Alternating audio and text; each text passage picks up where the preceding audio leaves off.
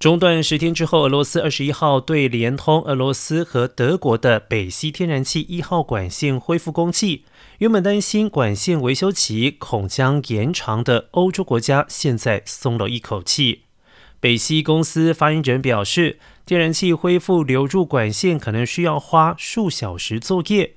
而俄罗斯的天然气工业公司过去数周。